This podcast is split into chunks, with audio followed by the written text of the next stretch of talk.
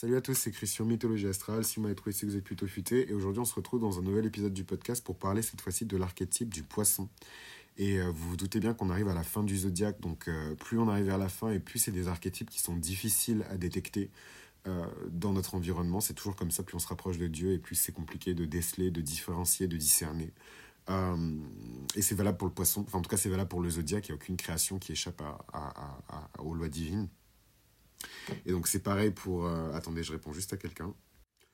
Moi, j'aime beaucoup l'archétype du poisson puisque c'est un archétype qui est beau, c'est un archétype qui est lié à la beauté euh, de l'existence elle-même, la beauté de la création aussi. C'est un archétype qui est très euh, euh fiant, enfin en tout cas qui est difficile, je trouve, euh, à saisir. Je sais pas pourquoi d'ailleurs, enfin sûrement parce que c'est l'énergie du poisson et que, indépendamment qu'on parle d'un archétype ou quoi, c'est une énergie qui est difficile à saisir. Et j'essaie de retrouver mes notes. Et je me suis noté quelques questions et tout parce que c'est vraiment un archétype qui m'obsède depuis longtemps. Donc certaines questions euh, m'ont nourri dans la réflexion euh, de l'écriture euh, des espèces de capsules que j'ai enregistrées, tout sur chaque archétype. et il y a certaines questions auxquelles je réponds directement dans la capsule, mais pas toutes. Donc ici, en fait, la question que je me suis posée, c'est comment le désir de transcendance des poissons se manifeste-t-il sur le marché de l'art, dans l'industrie de la musique ou dans la haute couture? Et ça, j'en parle vraiment dans la capsule, donc je ne sais pas si c'est intéressant d'en parler ici, mais vous pouvez vous douter par rapport à la question, mon caractère et mon domaine de compétence, enfin ce dont je vais parler euh, dans cette partie-là de la capsule sur les poissons. Euh, mais je voudrais insister sur le désir de transcendance. De, de base, pourquoi déjà un désir de transcendance? Parce qu'en fait, il y a beaucoup de personnes qui obéissent ou qui, en tout cas, incarnent l'archétype du poisson, euh, qui n'ont pas la sensation d'être de ce monde, qui n'ont pas la sensation d'être attachées et liées, en fait, aux choses du monde matériel. Elles ont l'impression d'être attachées, d'être liées à des choses qui sont plus élevées, des choses qui viennent d'un autre monde, d'un monde qui est généralement plus supérieur, physiquement, moralement surtout, spirituellement au monde dans lequel on vit, en fait. C'est le côté un peu alien euh, des archétypes, euh, pardon, des personnes qui portent l'archétype du poisson, que ce soit d'ailleurs des poissons solaires, lunaires, là vous faites voilà, euh, toute la liste, vous la connaissez, et j'en passe des meilleurs. Mais voilà, je trouve que ce désir de transcendance, on en parle beaucoup, mais on n'explique jamais pourquoi. c'est parce que tout vient du mal du pays, en fait. Hein. Sauf que là, bon, c'est le mal, le mal de planète, le mal d'existence, mais, mais tout vient de ce, de ce mal-être profond, en fait, de cette espèce de, de manque, en fait, que les, que, que, que les personnes qui portent l'archétype du poisson ressentent. Et je trouve ça hyper intéressant parce que c'est vraiment quelque chose qu'on retrouve chez tous les poissons iconiques euh, dans, dans l'histoire, quoi. Donc, euh, donc euh, voilà. Et on m'a envoyé un message trop bizarre. I don't have an apartment yet. I'm living in Sammy's apartment right now. Oh my god. elle va péter un câble. Ok. je me disais bien le 13e. Bref. pardon, je suis distrait. C'est pas bien. Donc voilà, le désir de transcendance, il vient de quelque part. C'est, les Anglais appellent ça otherworldliness, le fait de se sentir d'un autre monde, en fait, quelque chose qui vient d'un autre monde, quelque chose de, paranormal, quelque chose de surnaturel. C'est le côté un peu mystique et en même temps un peu euh, intergalactique euh, de, Neptune, en fait, quelque part. Une planète qu'on associe, oui, euh, à la spiritualité suprême, mais on l'associe aussi beaucoup aux aliens aux ovnis, à tous ces objets et tous ces êtres qui traversent en fait le cosmos. En fait, toutes ces vies qui existent dans des mondes qu'on ne peut pas voir en fait. Et c'est comme si en fait le... Mais, oh je... je... déteste les notifications, ça vous m'entendez jamais avec des blip. Euh, mais c'est bon, je l'ai mise en silencieux. En plus, elle, fait une phrase, elle envoie. Une phrase, elle envoie. C'est trop chiant. Euh, mais du coup, j'ai posé mon portable alors que mes notes, elles sont dessus. Mais voilà, vraiment ce désir de, de transcendance. Et euh... Qu'est-ce qu'il raconte Je suis le voisin. Shut the fuck up. Euh, Est-ce une forme de spiritualité aussi? Et ça, par contre, c'est une question que j'ai abordée en long, large, en travers dans la capsule. Euh, Est-ce que ce désir de transcendance... Attendez, parce que je mets un peu la charrue avant les bœufs. Désir de transcendance. Pourquoi? Parce que mal du pays, mal-être. Euh, et qu'est-ce que ça crée en fait? Bah, Forcément, on bascule un peu dans le dark side, et je ne l'ai pas précisé dans les autres épisodes, mais évidemment qu'il y a tout un, segment sur le, le dark side en fait de, chaque archétype de signe. Donc c'est légèrement différent parce que cette fois-ci c'est les archétypes de signes, c'est pas les signes eux-mêmes. Et, euh, et, ouais, et en fait, euh, est-ce que c'est une spiritualité? La réponse c'est oui, je suis désolé, mais le rapport que les gens aujourd'hui euh, aux vêtements de luxe, aux marques de luxe, à la mode, au marché de l'art, même au marché en fait de, de comment dirais-je, à tout ce qui est lié en fait aux industries culturelles, c'est de l'ordre du culte, c'est de l'ordre de la spiritualité. Je suis désolé. Quand quelqu'un pense que c'est en regardant un contenu audiovisuel qui va être heureux, c'est enfin on, prête à ce contenu euh, des vertus des forces qu'il n'a pas forcément quoi. On a un rapport aujourd'hui à l'art qui est très culturel et donc faut pas s'étonner que euh, de notre génération émergent euh, des espèces de, cultes envers Beyoncé des cultes envers tel artiste mais vraiment des vraies sectes quoi. Des, des obédiences quoi. Des, des, groupes religieux autour de produits culturels quoi et ouais, ça choque en fait, mais, je pense que plus on va avancer dans l'ère du verso et plus on va s'enfoncer dans ça en fait. Euh, voilà, et euh, qu'est-ce que je voulais dire d'autre? Euh, Donc oui, pour moi c'est une forme de spiritualité. C'est clairement une forme de spiritualité et je me suis attaché à décrire en fait ce que j'entends par ça en ce qui concerne l'industrie musicale, le marché de l'art et la haute couture dans cette capsule sur les poissons qui incarne l'archétype du guérisseur apportant la lumière même dans les endroits les plus sombres de notre société? Et en fait, c'est marrant parce que là, je ferai un pas de côté et je dirais que c'est pas forcément que les poissons, mais en fait, c'est plutôt euh, le collectif des éléments euh, de d'eau, en fait. Voilà.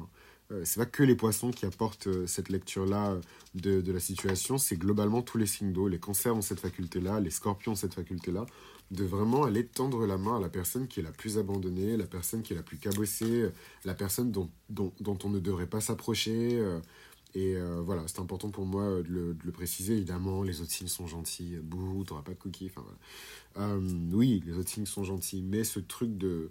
Cette espèce de qualité, au final, qui est quand même assez lunaire, il hein, faut le dire, euh, d'aller tendre la main à la personne qui n'a pas. Une qualité qui est évidemment neptunienne aussi, jupitérienne, pardon, aussi. Euh, qui est en fait une métaphore pour la grâce, hein, la, miséricorde divine, la providence, euh, toutes ces, choses-là, quoi, qui sont mises à disposition de l'homme pour pas que justement il ploie euh, sous, le poids de, de, la réalité. quoi. Qu'est-ce que j'avais encore comme question concernant le poisson? Où trouvons-nous des exemples de personnes prêtes à aimer sans limite, à embrasser la compassion et à naviguer les eaux changeantes de la vie? Et en fait, je dirais euh, au sein de, de, des institutions religieuses. Parce que je suis désolé, mais notre société euh, et les gens qui sont dedans, donc euh, c'est vraiment voilà, sociologie de comptoir, hein, mais je trouve que, enfin, sociologie de comptoir, quand même, si on regarde l'évolution de du nombre de divorces et tout par rapport à l'âge, etc. Enfin, je trouve qu'on est quand même globalement dans une société où on a tendance à jeter quelque chose qui ne fonctionne pas ou à chercher à le remplacer, ou chercher à le transformer complètement, plutôt que à s'arrêter, comprendre le fonctionnement complet vraiment de la chose à sa racine. Et en fait, je dis la chose, mais ça peut être une situation, ça peut être un poste, ça peut être une personne, et vraiment aller à la racine du problème et essayer de comprendre en fait. Il y a très peu de gens qui prennent le temps de, de faire ça, les gens qui prennent le temps de faire ça, franchement, cœur sur vous, parce que je pense que c'est vous, du coup, qui rentrez dans cette catégorie euh, voilà, d'amour inconditionnel, parce que c'est ça l'amour inconditionnel. Quand on caractérise la nature de Dieu et qu'on parle vraiment des éléments qui caractérisent Dieu, c'est ce qu'on dit en fait de Dieu. Dieu est patient, il est lent à la colère et il est empli de bonté. En fait, c'est voilà, c'est ça les keywords. C'est vraiment la patience, quoi. C'est de se dire, euh, mon gosse a fait de la merde, mais je vais essayer de comprendre. Mon gosse a nanana, mais je vais essayer de. Ma sœur me l'a fait à l'envers, mais je vais lui pardonner. Je vais essayer de comprendre et ça, il y a très peu de gens qui le font. Par contre, les personnes, alors je dis pas que toutes les personnes qui bossent dans les institutions religieuses, genre les bonnes sœurs et compagnie, elles ont des cœurs. Euh, enfin voilà, hein, moi, euh, ma tante, elle a failli se consacrer, donc euh, j'ai quand même une overview euh, de l'Église catholique euh, qui est haute en couleur, quoi. Donc je, je, sais que c'est pas forcément toujours un paradis, voilà, d'acceptation et de, il y a plein d'âmes différentes en fait, mais parce que c'est l'Église. Il y a plein d'âmes différentes dans ces institutions religieuses.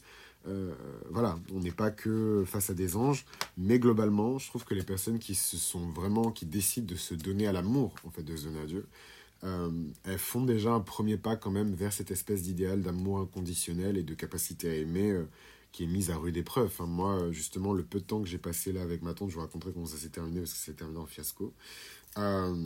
sur Patreon. mais le peu de temps que j'ai passé avec ma tante, on a beaucoup parlé de la structure de l'Église catholique, enfin voilà, des choses qui sont importantes pour moi. et en même temps, elle m'a fait découvrir un petit peu toutes les formes d'engagement que les gens pouvaient avoir vis-à-vis de l'Église et vis-à-vis de leur foi, en fait.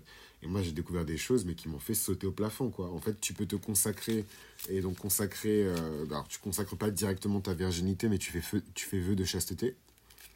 Et en fait, tu as carrément des gens qui font vœu de pauvreté. Donc en fait, ils laissent l'Église gérer leurs finances, leur patrimoine, leurs ressources, tout va à l'Église. Et en fait, je me suis dit, mais tu m'étonnes que l'Église catholique dans l'histoire euh, parce qu'évidemment, le droit de la propriété, il a changé, il a évolué. Euh, tout a changé, évolué.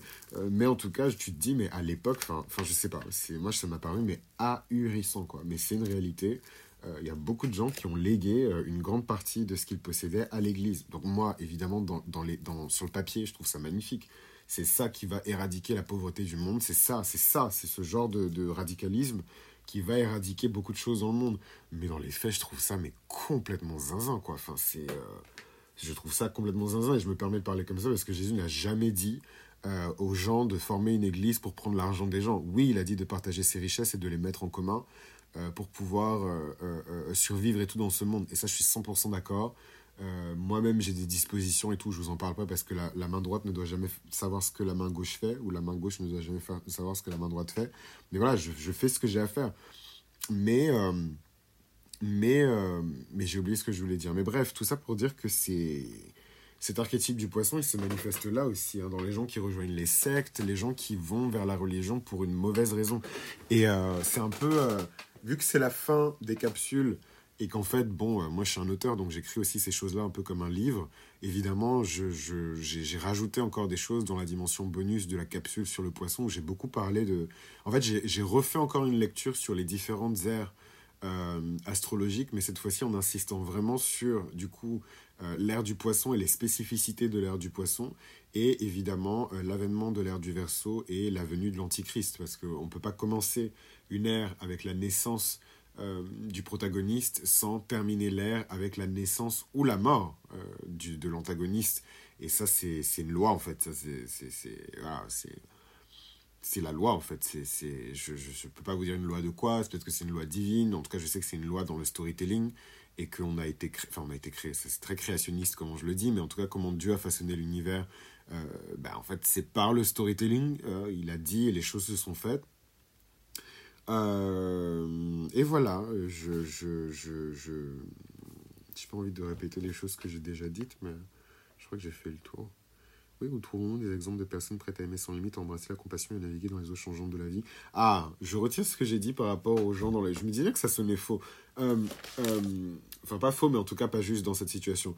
non, non, non, non, justement, ces personnes qui font euh, vœux de chasteté, vœux de machin, vœux de pauvreté, vœux de machin, vœux de nanana, je trouve qu'ils sont pas fit ensuite pour vivre la vie. Et malheureusement, l'Église, elle n'est pas parfaite.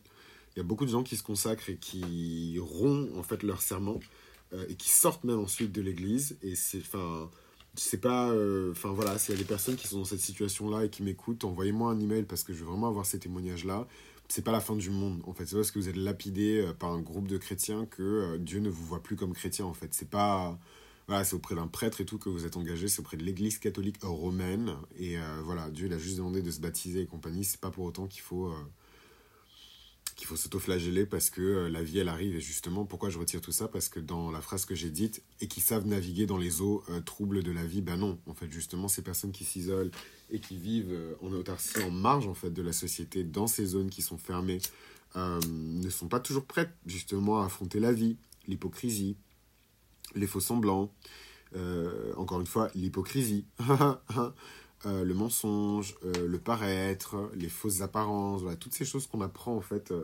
dans la société et plus largement dans la ville, mais la ville du monde, quoi. Je suis désolé, c'est très chrétien comment je parle, mais mais bon.